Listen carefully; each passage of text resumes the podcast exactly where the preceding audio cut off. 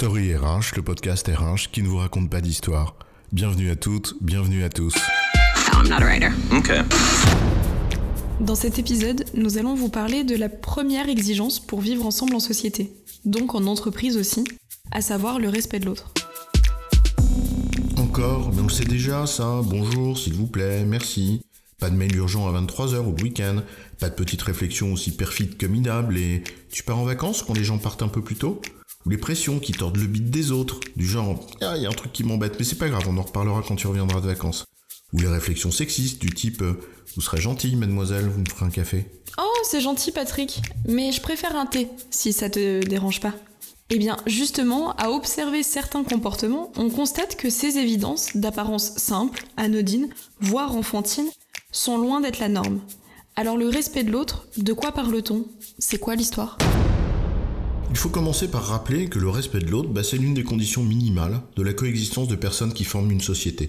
Et si le vivre ensemble est essentiel dans toute société, bien sûr, il l'est aussi dans l'entreprise évidemment. Parce que sans vivre ensemble, il ne peut pas y avoir de travailler ensemble. Et malheureusement, si ce respect d'autrui est essentiel et incontournable, certains et certaines semblent considérer en être exemptés.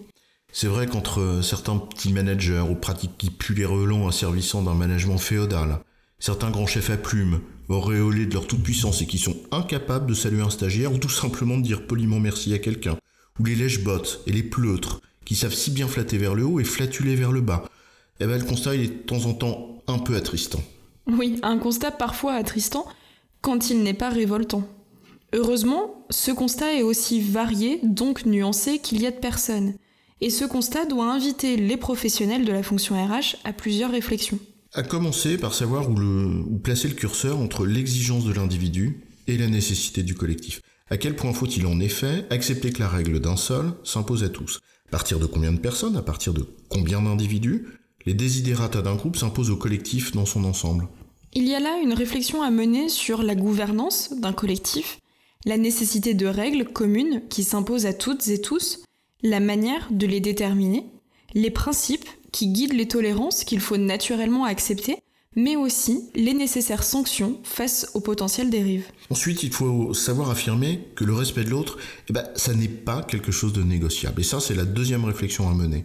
L'entreprise n'a évidemment pas pour vocation à se substituer à une éducation élémentaire qui aurait manqué à certains ou certaines, de la même manière qu'elle n'a pas à éduquer les personnes qui la composent. En revanche, elle doit affirmer que ce qui ne se pratique peut-être pas à l'extérieur pour certains ou certaines n'est en aucun cas acceptable ou négociable en interne.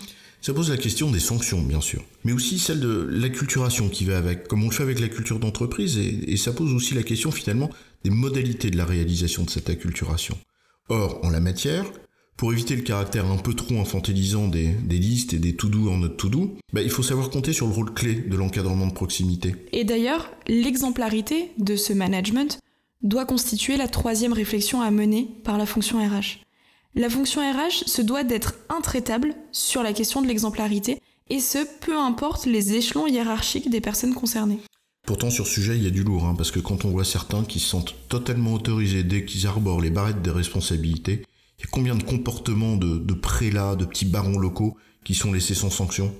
Et enfin, le dernier axe de réflexion, aussi délicat que le point précédent, concerne la meilleure façon de favoriser les prises de conscience.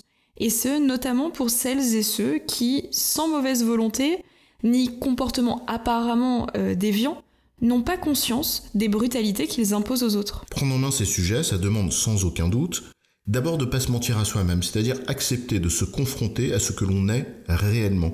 Mais ça demande aussi de ne pas laisser des situations inappropriées qui sont souvent connues de toutes et tous perdurer, alors par habitude, par paresse, parfois même par crainte de représailles. En résumé, le respect de l'autre constitue une condition nécessaire, bien que non suffisante, du vivre ensemble. Et si ce respect de l'autre ne semble pas couler de source pour certains ou certaines, il doit alors amener la fonction RH à se questionner sur quatre axes. D'abord, où placer le curseur entre le collectif et l'individu?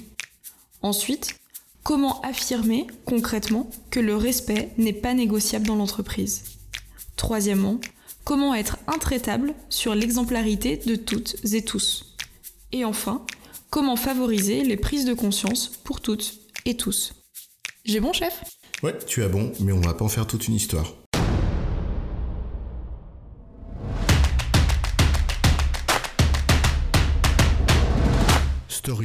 Le podcast RH qui ne vous raconte pas d'histoire. Retrouvez tous les épisodes sur storyrh.fr.